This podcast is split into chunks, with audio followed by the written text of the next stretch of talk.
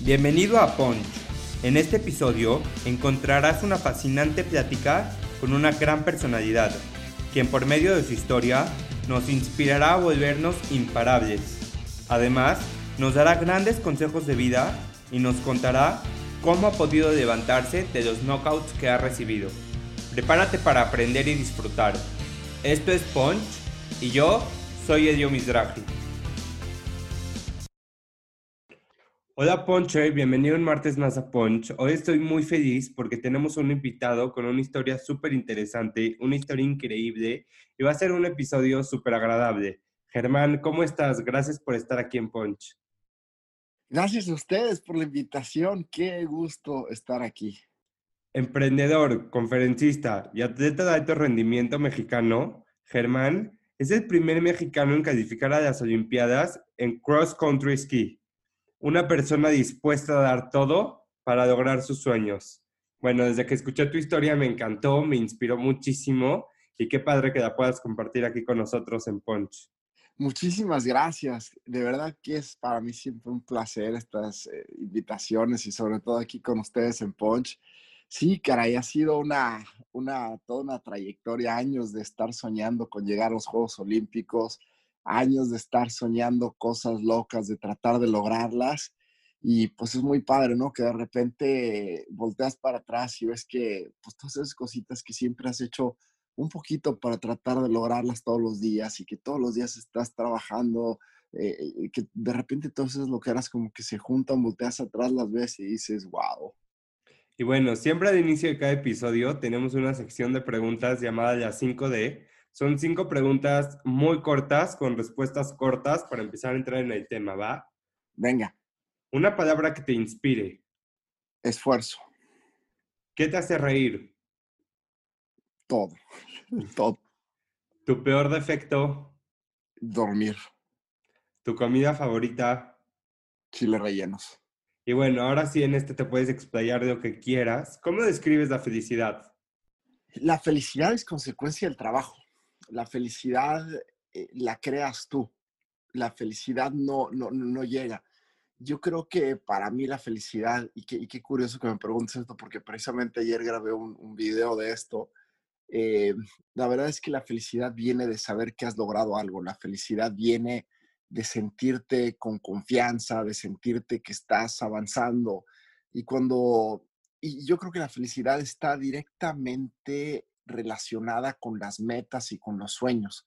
Cuando tú tienes metas grandes, cuando tú tienes sueños grandes, que siempre estás tratando de alcanzar, eh, hay muchas frustraciones en el camino, pero en general siempre te sientes feliz porque vas tratando de lograr algo, ¿no? Entonces, esa lucha te causa, te causa satisfacción.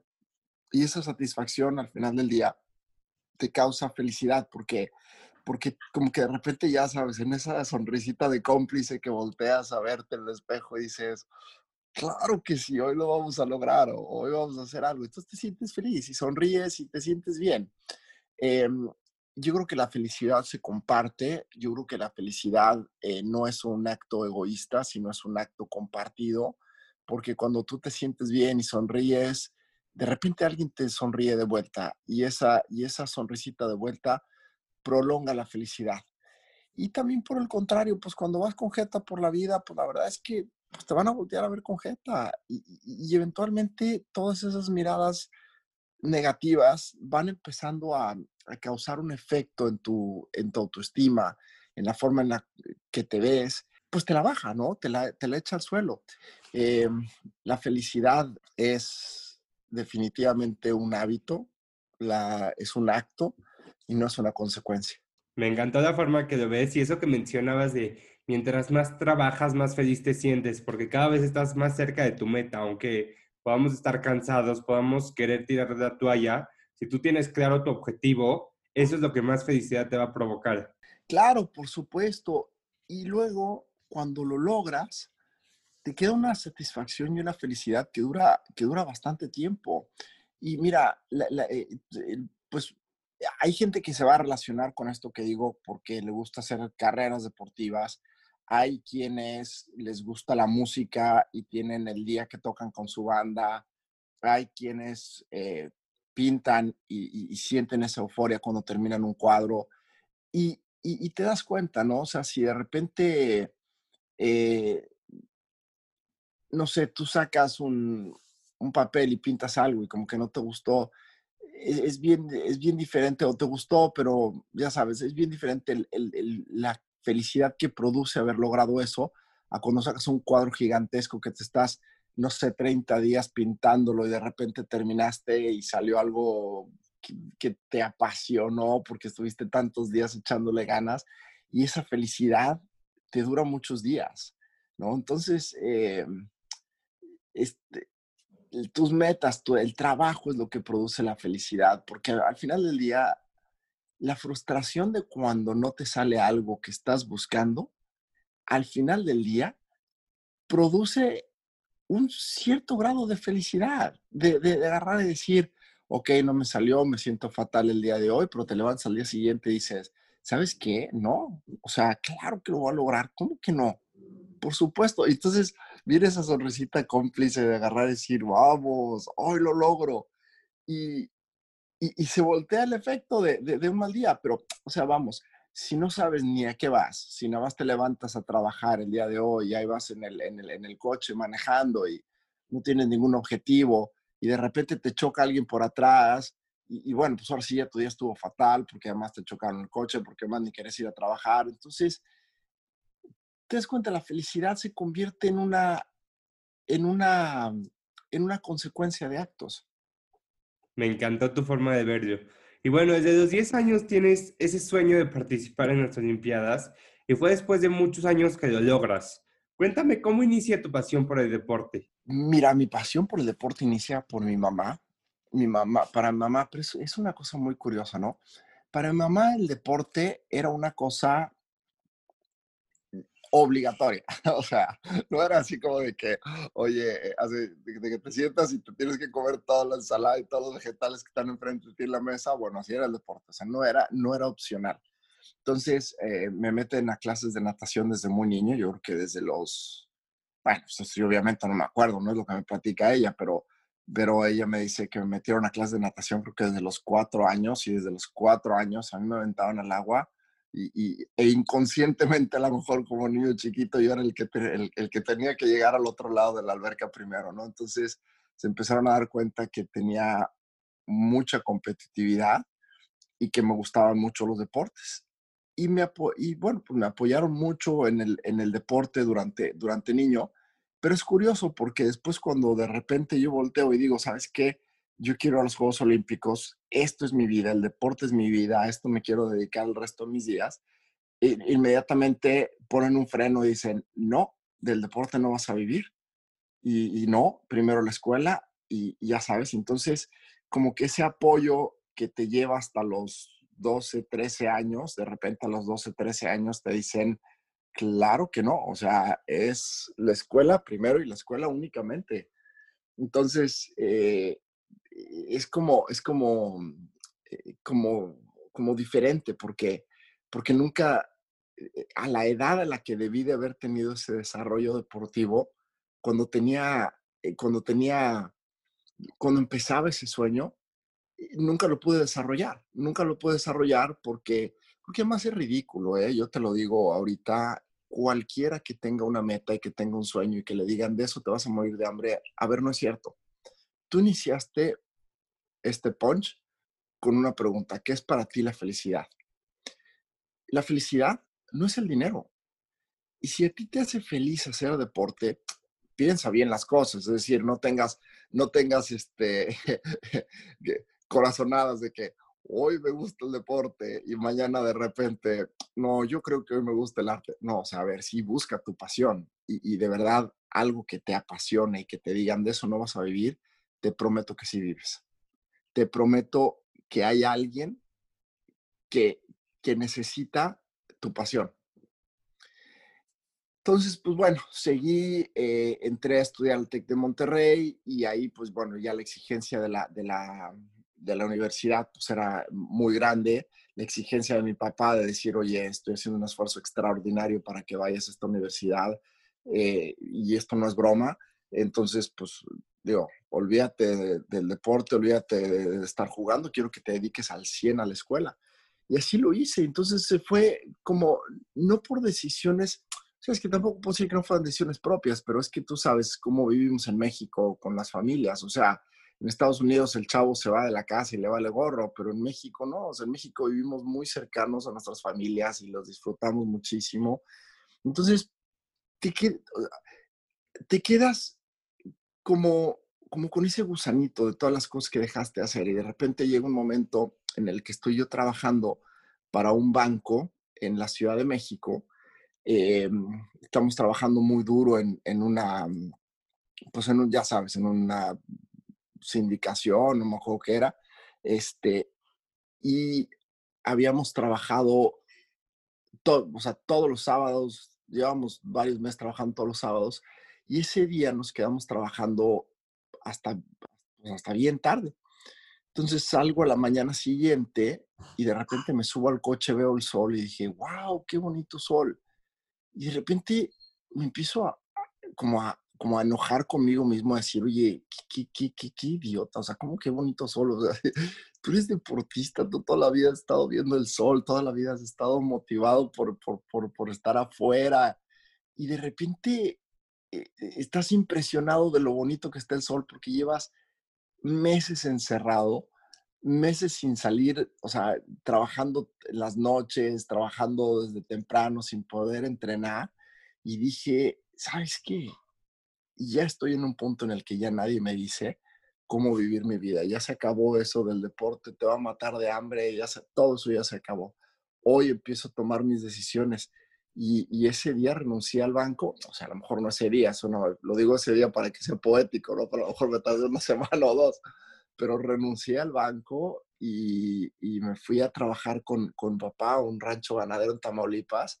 Y el día que llegué al rancho empecé a, a correr de nuevo, empecé, compré la bici de nuevo y empecé otra vez a entrenar, ¿no? Este, a vivir mi, mi pasión y hoy en día pues ¿quién te lo iba a decir? Me decían que me iba a morir de hambre del deporte y, de esto vivo, ¿no? De la tienda de corredores, de entrenar corredores, de, de, las conferencias que doy. Bueno, pues ahorita obviamente no, porque eh, pues esta situación que estamos viviendo nos, nos ha parado esos proyectos, pero, pero mira, terminé sí viviendo el deporte.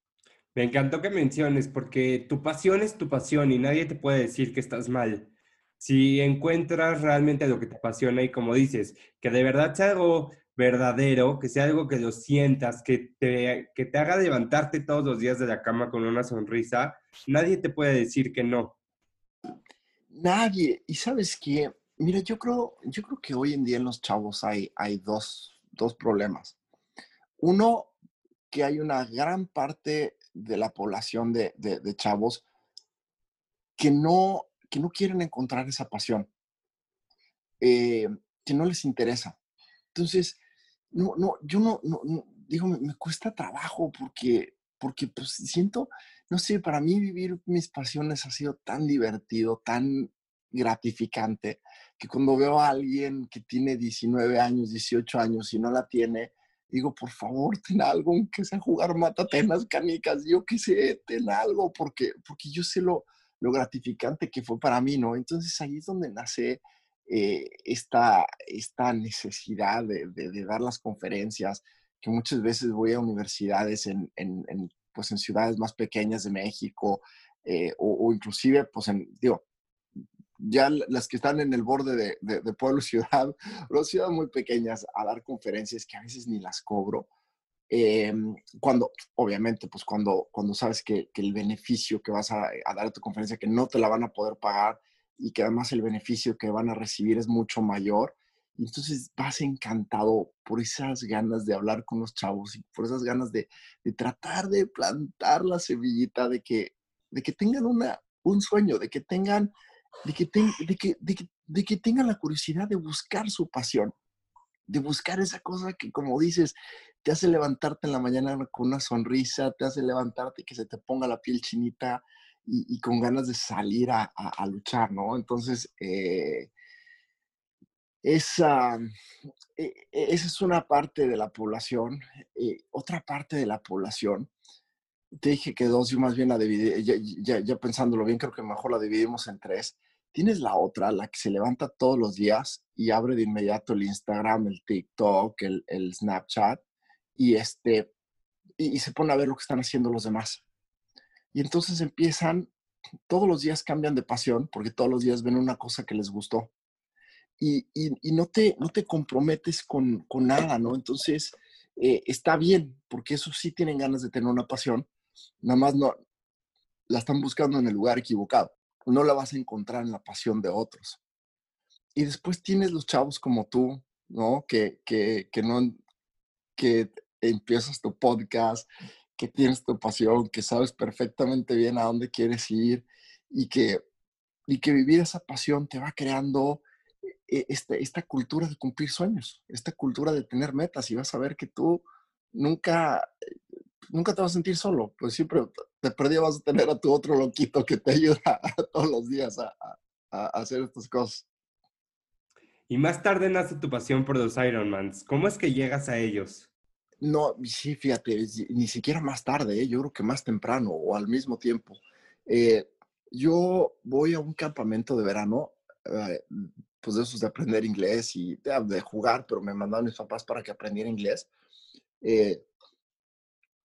y pues, Dios, ahorita le echo cuenta si te digo la edad, pero habré tenido como, yo creo que 13 años, 13 o 12 años.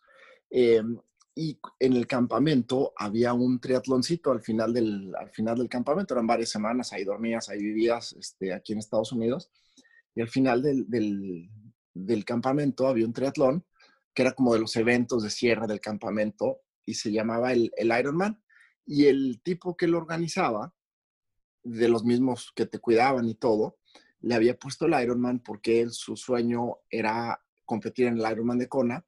De repente, un día logra llegar a Kona y todos los años iba a Kona a competir en Kona y era un, gran atleta el, el, chavo. Eh, entonces, él cuando empieza a trabajar en este campamento los veranos, eh, y, y, era una, y él, el trabajo en este campamento era un poquito como su forma de, tener un trabajito alterno que le daba, que le daba lana pues, para seguir en su pasión del deporte, ¿no? Y entonces él todos los años llevaba, agarraba dos camisetas del Ironman cuando iba y una de las camisetas la llevaba al campamento y se la daba al que ganaba el, triatlón. Entonces em, yo gano el triatlón ese año y me da la camiseta. Y cuando me da la camiseta pasa algo muy interesante, porque unos años antes, la verdad no sé decirte si uno o dos, eh, en un avión, y precisamente de regreso de uno de estos campamentos, ya ves que antes, bueno, si te tocó a ti, pero bueno, no, yo creo que no, más bien, antes, cuando te subías al avión, te ofrecían una revista, y la revista estaba hazte cuenta que encuadernada en pastas de plástico para que no se la pudiera llevar nadie. Este, y además decía ahí muy claro, ¿no? Que era propiedad de la aerolínea, que no podías vandalizarla, ya sabes. Y, este, y así te prestaban las revistas. Bueno, pues me prestaron una revista, si no me equivoco, de Sports Illustrated. Y en la, en la parte de atrás de la revista había un anuncio que decía, te lo digo primero en inglés y ahorita lo traducimos The reasons for entering have nothing to do with winning. Y era una, las razones para entrar no tienen nada que ver con ganar. Y era una foto del mar, un nadador y el sol. Pues hombre, es difícil determinar si el sol estaba saliendo, metiéndose, ¿no? Hoy entiendo que estaba saliendo, pero en su momento yo como que lo vi como que se estaba metiendo y yo dije, wow, un tipo nadando en aguas abiertas todo el día. dije, qué padre, ¿qué es esto? Entonces, abajo decía este, Budweiser, eh, proud sponsor of the Ironman World Championship. Lo vi y dije, pues no sé qué es esto, pero esto suena apasionante. Y arranqué la hoja. O sea, la arranqué, me valió gorro. De esos que volteas para todos lados, que nadie te vea. Arranqué la hoja porque no sabes lo que me hizo sentir ver esa foto. Eh, y la guardé. Entiende que este era un tiempo en el que a ver, o sea, los teléfonos inteligentes no existían, los teléfonos eran bien brutos, tenían cables por todos lados, si querías hablar, te llevabas el cable a tu cuarto, lo metías. Eh, no había Google, no había forma de buscar qué era. Entonces yo durante mucho tiempo no supe lo que era ese recorte, que además pues llegué a mi cuarto y lo pegué en el corcho de las cosas que quería hacer y estaba ahí pegado y no sabía qué era, ¿me explicó? Entonces, unos años después que, que empiezo a ir este, a otro campamento eh, y, y además ni siquiera sabía porque cuando termino el evento y me dan la camiseta después de ganar y la leo, es cuando me cae el 20 y dije, espérame, esta es la camiseta del recorte que tengo en la casa. Entonces, muy padre porque voy y le digo al cuate, digo, oye, ¿qué es esto? No, pues es el campeonato del mundo de triatlón, del Ironman, es una competencia de 3.8 kilómetros de natación, bla, bla, bla, y es en Hawái. Y es el evento más mágico que hay. Y en ese momento nace el sueño y las ganas de ir a Kona a los, ¿qué te gusta? 12, 13 años. Digo, tendré que echarle cuentas para decirte, pero el campamento se acababa creo que a los 15 o a los 16. Entonces yo hice ese triatlón a los 15, a los 14 y a los 13. Entonces, eh, pues más o menos desde los 13 nació el, sueño de ir a, hacer el Ironman en Kona. Em, obviamente que es un sueño que pues venía después de, después de, las Olimpiadas, ¿no? Entonces lo primero era tratar de seguir nadando, que luego también, pues esta es otra cosa, ¿no? Que yo decía, bueno, yo me, me quisiera ir a un campamento de natación, pero en lugar de un campamento de natación te mandaban un campamento de divertirte porque era más barato eh, y para que aprendieras inglés. Entonces, bueno, pues son cosas que agradeces toda la vida, pero que a final de cuentas, decisiones que toman tus papás que te alejan de, de tus sueños, ¿no? Eh, y en ese campamento es donde inicia el sueño de ir. Y se cumple el sueño, fíjate, qué curioso. El sueño se cumple en el 2017 y el de los Juegos Olímpicos en el 2018. Y me encanta escucharte porque te escucho que tenías y tienes una claridad de lo que has querido a lo largo de tu vida desde muy temprana edad. Y yo estoy convencido que cuando tenemos claridad en lo que queremos, la vida se encarga de abrirnos las puertas de abrirnos los caminos y cuando menos nos damos cuenta, después de muchísimo trabajo, ya tenemos ahí ese sueño. ¿Cómo llega el cross country a tu vida? Uy, llega de una forma eh, fantástica. Un amigo que, que quiero horrores, no sabes, que, que, somos amigos desde hace, pues, desde la secundaria, ¿no? ¿Secundaria o prepa? No, prepa, desde prepa somos amigos. Eh, desde el primer año de prepa eh, y que hemos sido amigos, pues hemos seguido siendo amigos muy cercanos, todo, aún después de que nos graduamos, él fue a una universidad diferente, yo me fui a vivir a Monterrey eh, y seguimos siempre en contacto, seguimos siempre siendo amigos muy cercanos. Y este amigo eh, me manda un día una, una, estábamos, bueno, son varias cosas, ¿no? Primero estábamos teniendo una discusión, no él y yo, sino decir, en, en el grupo de amigos, de, de, de que decían que qué molesto era que que, que, que, la gente que corre o la gente que anda en bici o tal, que pusieron lo que hicieron en Facebook. Y, y, bueno, pues obviamente la discusión empieza porque yo les digo, pues qué molesto es que ustedes pongan una foto de su drink, o sea, de su cuba en el antro, que digo, se me hace lo más, este, lo más fantoche que hay, ¿no? Entonces, pues bueno, ya los prendí a mil porque pues ellos empezaron a decir que era mucho más fantoche decir que corriste 10 kilómetros en la mañana. Y bueno, eh, eh, eh, se, empieza la, discusión de, que, bueno, pues que qué tan, qué tan, qué tan retador como metes el Ironman. Y ellos empiezan a cuestionarlo y yo les digo, y es que esto es, es el evento más duro que hay. Pero sobre todo lo que pasa es, es que el Ironman tiene un, un componente mítico, un componente mágico de tratar de llegar a la estancia, que hay gente que hoy en día lo hace como, como por decir, ah, pues mira que, tengo mucha lana porque me alcanza para inscribirme para un evento bien caro y comprarme una bici bien cara y lo hacen por las razones equivocadas, estoy de acuerdo. Pero son los menos. O sea, la gente lo sigue haciendo el evento por el sueño, por la aspiración de lograr algo que, que nunca pensaste que pudieras lograr, ¿no? Yo creo que eso es lo que hace el Ironman mágico.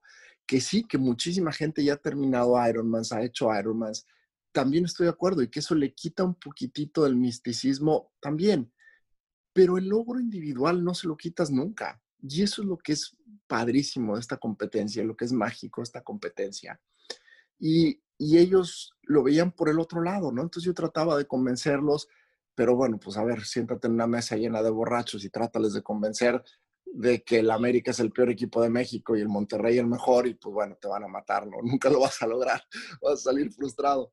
Entonces, a la mañana, a la, no sé si a la mañana siguiente o esa misma semana, a través de mensajes de texto, estuvimos él y yo platicando de, pues de lo mágico que es el deporte, de la pasión del deporte, y estuvimos compartiendo historias, historias mágicas de, de deporte, ¿no? y sobre todo de Juegos Olímpicos. Entonces, eh, muy padre porque, bueno, pues hay una época en la, que, en la que te acuerdas de una historia, la buscas en YouTube y, la, y, nada más le mandas el link y de repente me dice, te voy a mandar una historia a ver qué opinas. Y, y me manda una historia que habla del cross country ski, una historia que habla de que es el deporte más brutal que existe, que es un deporte tan brutal que es hasta impopular por lo, por lo difícil que es, que los, que los que participan terminan colapsados en la nieve sin poderse ni mover y que la chava que escribe el artículo le dio curiosidad de, de ver por qué era tan brutal y trató de darle una vuelta a la pista de esquí de los Juegos Olímpicos de Sochi y que terminó en tanto dolor que durante dos días no se pudo parar de la cama. este, entonces, eh, terminé escribiendo este artículo y hablando de cómo es el deporte en el que se junta lo mejor y lo peor obviamente entendiendo lo peor a, los peores esquiadores, pero, pero no, no, ella no se refería a lo peor como, eh, o sea, el artículo decía, es en donde se juntan los, los mejores atletas del cross country ski y los atletas de países que no tienen cross country ski, que no tienen ni siquiera nieve. Entonces, em, eso es a lo que se refería con lo peor. Lo entiendes cuando lo lees, entiendes muy bien el, el o sea, es, este, está muy padre utilizado el, el, término. Y entonces empiezo a leer y me doy cuenta, oye, pues que un cuate de Bermuda andaba en los Juegos Olímpicos, que un cuate de, de Perú andaba en los Juegos Olímpicos. Y entonces te pones a pensar y dices, oye, pues seguramente también había un mexicano. Sigues leyendo el artículo y dices, oye, ¿dónde está el mexicano? Pues no está. Entonces dije, ah, pues este año no habrá habido mexicano, pero seguramente pues habrá un equipito ahí mexicano, ¿sabes? Que estamos metidos en todo. Eh, y le empiezas a buscar y no, no encuentras. Y te vas cuatro años atrás eh, en Vancouver y no encuentras. Y luego, pues, este, cuatro años atrás y, no encuentras. Entonces, o sea, tu padre estaba en Nagano en 2006 y luego eh, dices, oye, pues ¿dónde están los mexicanos? O sea, en Salt Lake City, Utah, seguro había uno, pues está aquí cerquita, ¿no? Este, no había ningún mexicano en cross country ski. Dije, oye, esto está, eh, o sea, ¿por qué? Estos, entonces ya sabes, ¿no? La, la parte competitiva y la parte de, de, te pones a buscar los, los, o sea, los, los, datos de los otros que están compitiendo, del de Bermuda, del de... Y, te, y yo sí me pongo a ver y digo, oye, espérame, pues sí son muy buenos atletas. Uno de ellos este, le gustaba también correr y tenía carreras de 10K de, de 38, 37 minutos ahí en, en, una aplicación, ¿no? Que, que, que, antes yo buscaba cuando quería ver los resultados de, de, alguien. Y este, y dije, oye, pues yo le gano por 30 segundos, 40 segundos, pues si le gano por 40 segundos corriendo, pues seguramente yo también podré calificar los Juegos Olímpicos. Y, y en ese momento le hablé a mi cuate y le dije, y me dice, ¿qué onda? ¿Qué pasó? Le dije, no te hablo para del artículo. Me dice, ¿qué opinaste? Le dije que me quiero inscribir, quiero empezar a esquiar, quiero ir a los Juegos Olímpicos. Y se, se bota de risa me dice, estás loco, ¿a qué güey le mandan un artículo para ver qué opina? Y opina que quiere ir a los Juegos Olímpicos. Y, y ahí fue donde empezó el, el, el, el camino para tratar de llegar pero pues un camino que fue un poquito difícil porque quiero platicarte que que cuando a mí me manda el artículo, yo el artículo lo, leí dándole, o sea, durmiendo uno de mis triates. Mm. O sea, acababan de nacer, tenían semanas de nacidos o a lo mejor meses de nacidos.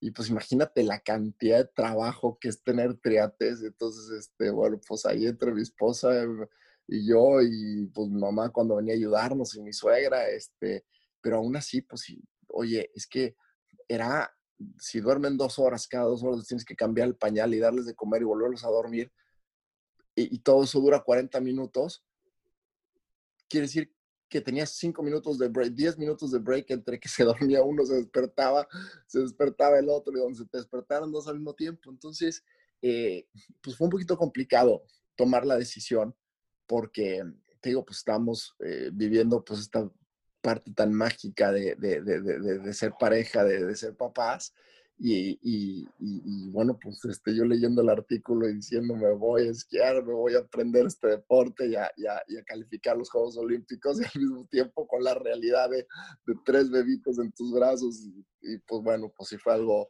complicado iniciar, pero, pero, pero, pero iniciamos. ¿Y qué sientes la primera vez que te pones los esquís? ¿Te das cuenta que es tu pasión? no, hombre, la primera vez me di cuenta que yo no estaba hecho para eso. La primera vez que me los puse me di cuenta que los mexicanos de plano no nacimos para, para eso. Y, oye, yo digo, pues ahorita vivo en, en, en McAllen y es como, como cuando buscas tu pasión, la vida te va llevando a, a, a, que la vivas más, ¿no? O sea, yo estaba muy feliz viviendo en Tamaulipas, yo estaba muy feliz, este, no, no sabes, yo creo que yo nunca he sido más feliz de lo que fui en Tamaulipas pero explotó la violencia en Tamaulipas, explotó todo esto que, que, que, se ha vivido tan desafortunado ahí, y nosotros pues, tuvimos que salir porque no, no había, si no había forma en el lugar en el que vivíamos, no había forma de vivir ahí. O sea, ahí ibas manejando la camioneta y de repente había casas quemadas de que la granada, grana, gran, ¿cómo se diga? Le echaron de granadas la noche anterior y dices, oye, no puede ser posible, ¿no? Por eso nos venimos a vivir a McAllen a abrir la tienda de corredores y empezar el camino, te digo, ahora sí ya todo enfocado al deporte. Eh, y, y, digo, viviendo en, Tamaulipas, viviendo en McAllen, eh, nunca tuve yo contacto con la nieve. Entonces, es un deporte en el que todo es deslizarse. Y todos los deportes que yo hago tienen cero que ver con deslizarse. Bueno, la natación a lo mejor un poco, pero, pero la, la, he hecho desde niño, desde que tenía tres o cuatro años. No, la primera vez que me puse los esquís, yo dije, ¿qué estoy haciendo? O sea, esto no, esto no se va a poder hacer. O sea, esto no, a los 42 años aprender un deporte nuevo. Ya sabes que además en México te dicen todo el tiempo que chango viejo no aprende maroma nueva y tú tratando de aprender maroma nueva a los 42 dices, no, puede ser posible. No, fue horrible, o sea, no, no. Mi pasión por el esquí inició como unos cuatro meses después, cuando hice mi primer maratón de esquí. Ahí es cuando en realidad inició mi pasión. Y ese fue un momento muy padre, porque es cuando supe que quería seguir esquiando por el resto de mi vida, aunque no viviera en un lugar de esquí, y que mis metas y mi corazón estaban ya por siempre amarrados al cross country, llegar o no llegar los juegos. ¿Y qué representó para ti el día de la carrera? ¿Cómo te sentiste al llegar a esa meta después de tantos meses de preparación y tantos años de tener ese sueño? Mira, ahí e, esa pregunta te la voy a separar en dos, porque yo creo que lo que pasó ese día ya estaba en los planes de Dios desde hacía mucho tiempo y, y ya lo tenía muy bien puestecito en el script y con los atletas que estaba compitiendo, a varios yo normalmente les ganaba en todas las carreras. Es decir, Pita, mi hermanito, nunca me había ganado en ninguna carrera, o sea, yo siempre le ganaba. Entonces, eh, para que yo terminara en último ese día, pues yo tenía que ir como, como toro que sale a la plaza, ¿no? Yo tenía que venir sangrado, porque si no, este, no, no iba a terminar en último. Eh, y ese día me levanté con una gripa terrible, con un dolor de cabeza terrible, con una temperatura terrible. Eh, me levanté malísimo, la verdad es que estaba, estaba, no sé, ese cuerpo cortado y, y, maldiciendo, diciendo, ¿por qué hoy? O sea, ¿por qué me tengo que sentir así el día de hoy? Em, tú sabes que por las reglas del antidoping hay muchísimas cosas que no puedes tomar, entonces eh, pues ahí ya sabes, este, dos telenocitos para que te pase el dolor de cabeza y eso es todo. Irte a entrenar. Entonces llegamos a entrenar y, cuando estamos entrenando me caigo y me pego en la cabeza, pero me caí, o sea, no esquiando, me caí caminando porque pisé un hielo. O sea, de que todo estaba saliendo mal ese día. Entonces, eh, pues el, día empieza con una emoción grandísima y conforme va avanzando el día, se va llenando de, de, de, es que no puedo decir que fueran frustraciones, porque eran, nada me quitaba la, la energía ni la alegría, pero ciertamente te le iban pegando, pegando, pegando, pegando para que le, o sea, ya sabes, cuando llegué al inicio de la carrera, yo decía, ¿cómo le voy a hacer? O sea, yo no estaba nervioso, no estaba nervioso para nada. Para mí era una carrera más, sí, la carrera más importante de tu vida, pero en la ejecución era una carrera más. Y yo sabía lo que tenía que hacer.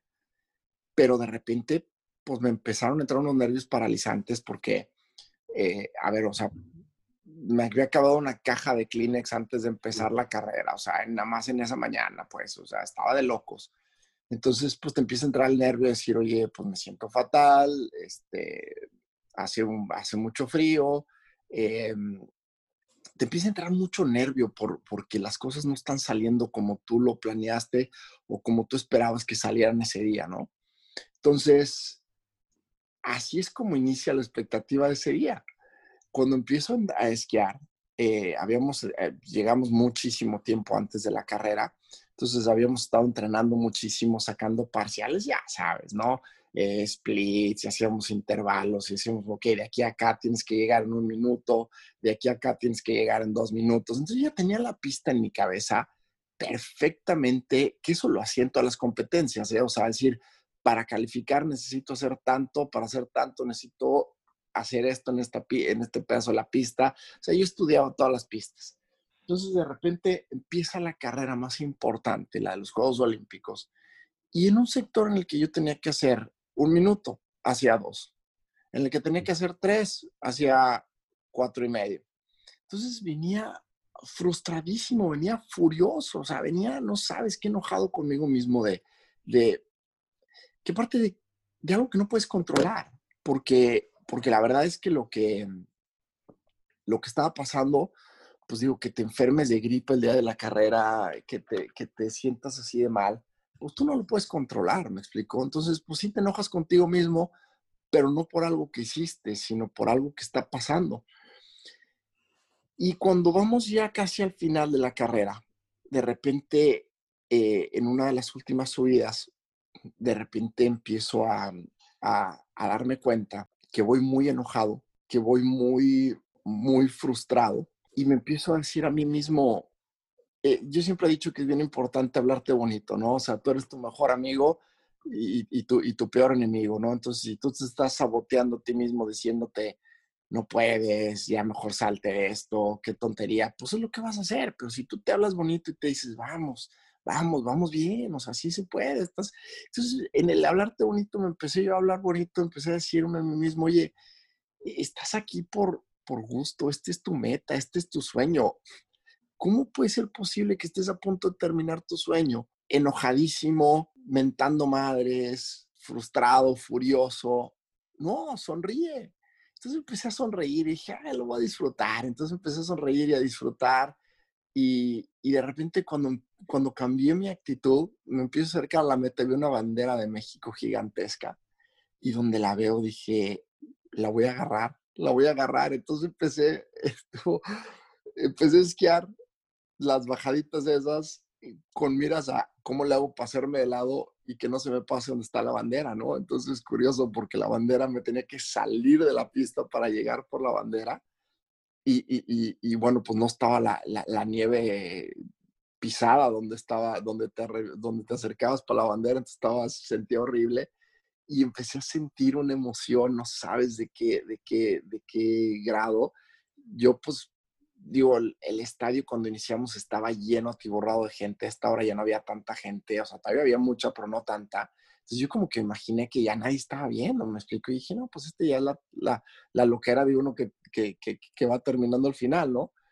Y, y, y nada, o sea, yo terminé con la bandera feliz, este, eh, triunfaron los sueños, llegué a la meta, fueron tantos años de luchar en contra de, tus papás, tus abuelitos, tus tíos que te decían del deporte te vas a morir de hambre, de lesiones, de doctores que te dicen nunca más vas a volver a correr, de, ya sabes, entonces es como un triunfo a toda la gente que te dijo no, a toda la gente que te dijo, no, o sea, tienes tres hijos, tienes una esposa, ¿qué demonios haces tratando esto? Déjaselo a los niños, o sea, este, eh, toda la gente que te dijo que no, es como un triunfo decir sí, o sea, y aquí está la prueba de que sí. Y de repente salen estos locos de la nada a recibirme. Y, y, de repente uno dice, you're going up. Y yo, no, no, no, espérate, eso no hagan, no, lo vayan a hacer eso. Y de repente, pumpa, cuando acuerdas ya estás arriba y, se produce este momento tan increíble en, en, en, uno de los que venía siendo eh, de los peores días. Y es la, la, la, moraleja de todo esto, es que, es que no te rindas, o sea, por más mal que te esté yendo, no te rindas, porque, porque el día no se acaba hasta que se acaba, ¿no? O sea, el día no se acaba y, y pueden pasar, en tus peores días, pueden pasar cosas mágicas, las mejores cosas que te han pasado en la vida que fue el, el caso de este día, ¿no? El no rendirte, el no darte por vencido, el, el, no, el no seguir con la actitud derrotista, el tratar de disfrutar cada, cada segundo, de disfrutar cada paso, eh, te lleva a que pasen cosas increíbles como esta, ¿no? Entonces, ese día está dividido en dos, está dividido en la frustración del, de, de la mañana, del mediodía, de todas las cosas que iban saliendo mal y tal, y el y el éxito, la felicidad, la euforia de, la tarde cuando, cuando se produce este momento mágico, ¿no? De la historia que me has contado, y justo aquí iba la siguiente pregunta de lo que mencionabas, me he dado cuenta que eres una persona que no se rinde fácilmente y has luchado muy duro para llegar hasta donde estás el día de hoy. ¿Qué se dice Germán a sí mismo cuando piensas que ya no puedes más? ¿Tienes alguna rutina mental? Mira, sí la tengo, pero, pero, pero tampoco creas que, tampoco creas que está tan estudiada. Eh, es que hay veces que, que, no me digo nada, hay, hay veces que, que, que, las mejores palabras son el silencio y hay veces que mi silencio conmigo mismo lo dice todo. Te platico, eh, lo que pasa es que cuando llevas toda una vida luchando por, por cosas, cuando llevas toda una vida soñando eh, con cosas que te dicen eso no se puede hacer, eso es imposible, y tú dices, no, yo lo quiero hacer posible, yo lo quiero hacer. Eh, emigrar a los Estados Unidos, abrir tu propio negocio y todo el mundo diciéndote, oye, no, no, no jala, o sea, no, así no es, este, y, armar el negocio y que jale y que lleve 10 años abierta la tienda y que ahí vayamos, este, el Ironman después de que, de que un doctor me dijo que yo no podía volver a correr porque mis rodillas estaban tenían una deformación genética eh, que al final ni era cierto, ¿no? Este, pero, pero bueno, pues dolía tanto y, dos o tres doctores me dijeron lo mismo que hasta, hasta tú te la empiezas a creer, hasta que un día llegas y dices, no, o sea, no es cierto, ¿no? O sea, no. Eh, entonces, llevaba ya tantos años eh, en esto que, que, lo que yo me digo a mí mismo es, es difícil de explicar, o sea, es, es sonríe. Eh, lo resumo en sonríe, disfruta. Eso es lo que me digo a mí mismo. Eh, y aun cuando las cosas están saliendo fatal, me digo sonríe, disfruta. Y en este proceso recojo mi mantra que resume todo lo que me he dicho toda mi vida y nunca me lo había dicho. Terminamos una carrera en, Turquía. Eh, el primer día, Pita se sale de la pista y rompe un esquí el segundo día yo me salgo de la pista y termino con el ojo morado. Imagínate, haciendo cross country ski con el ojo morado, o sea, en la nieve. ¿Cómo le haces? O sea, bueno, increíble. Y entonces estamos ahí los dos, este, pues muy tristes porque nos fue muy mal la carrera y tal. La pista estaba durísima, era un hielo completo la pista, o sea, no había ni forma de esquiar. Em, y los dos muy frustrados se acerca Pita y me dice, hermano, levanta la cara no estés triste. Y la respuesta es, pues, ¿cómo quieres que no esté triste? O sea, nos fue fatal. Estamos en, el, en la última oportunidad de poder calificar y ve cómo, ve cómo estamos esquiando. O sea, eh, estoy, no estoy triste, estoy tristísimo. Me dice, hermano, levanta la cara y sonríe. Y entiende que si estás vivo es por una razón, porque tienes un propósito. Y quiero que entiendas que tu propósito es luchar un día más.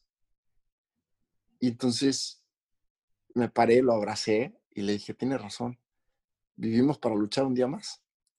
Y después, todos los días, nos decíamos eso el uno al otro. Nos levantamos, estábamos desayunando y nos veíamos y ya sabes, el puño y fight another day, brother, fight another day.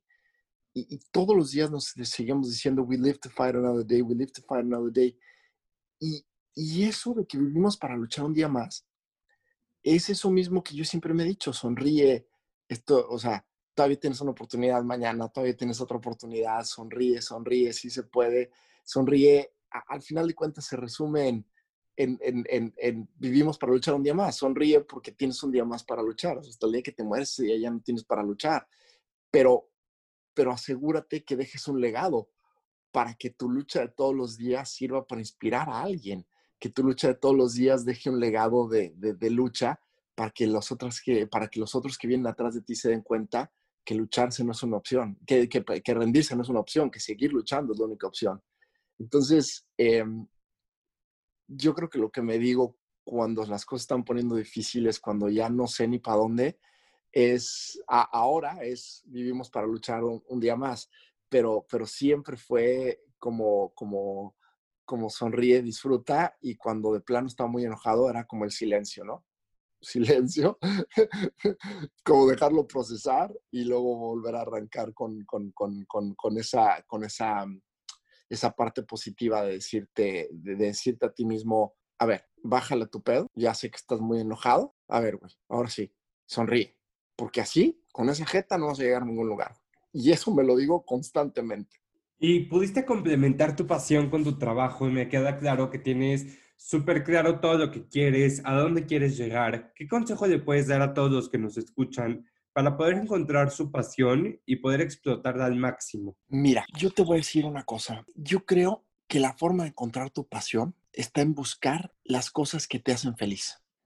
Buscar las cosas que te hacían feliz de chiquito. De chiquito jugabas algo, jugabas algo que te apasionaba a lo mejor el fútbol, o a lo mejor todos jugamos fútbol, pero a lo mejor jugabas con una, espada, con una espadita o con un, este, o con, con algo, algo soñabas, algo te decías cuando eras chiquito, algo era tu juego. Busca eso y trata de volverlo a hacer ahora ya de, de, más grande. Trata de volver a jugar como niño. Ahí está tu pasión. A veces que no sale, no la encuentras luego, luego, ¿eh? O sea, hay veces que no está tan fácil. Hay muchos que nos acordamos muy fácil porque pues la natación fue mi vida desde niño y, siempre lo amé, ¿no? Pero encuentra esa pasión, eso que desde niño te hacía, te hacía vibrar. Y ahora trata de volverlo a ser. Oye, a lo mejor estabas en clase de taekwondo de karate cuando eras niño y te apasionaba, te encantaba, y de repente lo dejaste, vuélvete a meter. Eh, ahora busca la forma de hacerlo todos los días busca una meta, busca un objetivo que te permita entrenar, que te permita hacer lo que amas, lo que te gusta hacer. Y te digo de nuevo, puede ser la pintura, no tiene que ser el deporte, puede ser tocar la guitarra, puede ser, pero algo que, que, que durante muchos, mucho, mucho tiempo en tu vida y sobre todo de niño, te apasionaba, te hacía soñar, te hacía imaginarte que tú estabas en los Juegos Olímpicos, en un escenario, en un, ya sabes, regresa a esa pasión. Ahora ponte una meta con esa pasión para que la puedas hacer todos los días. Y luego busca la forma en la que tú, haciendo tu pasión todos los días, puedes dejarle algo al mundo, puedas ser relevante. Y ahí está tu sueño. ¿Cuáles son tus próximas metas por conquistar? Me encanta esa pregunta. Ya sabía que, fíjate, es muy padre porque traes una secuencia de preguntas muy padre y, y esto estaba esperando, dije, a ver si me pregunta eso. La más padre de todas, fíjate que yo me he dado cuenta en la vida que las metas individuales son muy padres, son, tienen mucho valor, pero después de haber logrado tantas metas individuales, ya, ya no me, ya no me, ya no me llaman tanto la atención como antes. Hoy quiero compartir, hoy quiero, hoy quiero, hoy quiero celebrar juntos y, y decidí retirarme de, la competencia profesional del cross country ski para empezar a entrenar atletas. Estoy entrenando ahorita a tres atletas mexicanos, dos mujeres y un hombre. Y, mm, mi pasión ahorita, mi, mi, enfoque, mi sueño es llevarlos a los Juegos Olímpicos. Llevarlos a los Juegos Olímpicos y regresar a los Juegos Olímpicos como entrenador de un atleta mexicano y lograr que, que mi pasión, que mi sueño inspire un sueño más. Ese es ahorita mi, mi, máxima meta, mi máximo objetivo. Me encanta, porque sin duda alguna lo estás logrando y eh, en cosas como estas, como las que estás haciendo, episodios. Eh, gracias por aceptar mi invitación porque a mí me inspiras y seguramente a muchísima gente que nos está escuchando igual estás inspirando. Y para cerrar, quiero cerrar con esta frase que te derrobé de tu Instagram, me encantó y creo que define a la perfección todo lo que llevamos platicando. Y dice, haz lo que amas todos los días, en, emocionate con lo que haces, porque la felicidad no es un momento de suerte, es un hábito. Exactamente, es, es, es lo que he dicho toda mi vida y sobre todo ahora que, que, que maduras más las cosas, que maduras más los pensamientos y sobre todo esta parte de, oye, quiero decirte algo. Yo pensé que a mí me apasionaban muchas cosas en la vida y, no tenía idea de mi pasión, ¿eh? Ahora que empiezo a hablar en público, que empiezo a tener esta oportunidad de, de, platicar con, con, con, lo que más me apasiona es ir a, cuando voy a las universidades a hablar con los chavos, eh, esa sí es pasión. Todo lo demás que hacía antes eran, eran hobbies esto sí es pasión. Entonces ahora que tienes que pensar mucho más en las cosas, que tienes que, te conviertes como escritor, filósofo, este, ya sabes todo, porque tienes que, que, pensar, eh, poner bien en orden las cosas que siempre has pensado para poderlas decir. Y, y ha salido esta, esta nueva pasión por compartir, por, por hablar, por tratar de, de motivar. Eh, sabes qué, qué, qué, qué padre ha sido esta nueva etapa. Pues muchísimas gracias, gracias por estar aquí, gracias por compartirnos todos tus conocimientos, todas tus experiencias de vida. Fue un episodio increíble, me encantó cada frase que dijiste, cada historia. Muchas gracias por estar aquí en Poncho. No, hombre, gracias a ti, de verdad que qué gusto esta invitación, me encanta, me encanta tu energía, me encanta tu pasión, me encanta cómo preparaste las preguntas, cómo eh, me encantó, de verdad no sabes qué feliz, qué feliz estoy de estar aquí contigo, qué feliz me haces de, de tener el honor de, tener esta invitación contigo y pues vamos por muchas más, ¿no? Sin duda alguna, la pasión por lo que haces te ayudará a entender que los límites son mentales. Germán es el claro ejemplo de que todo lo puedes lograr Gracias por estar aquí, gracias por escucharnos y nos vemos el próximo martes con un episodio nuevo en Martes de Punch.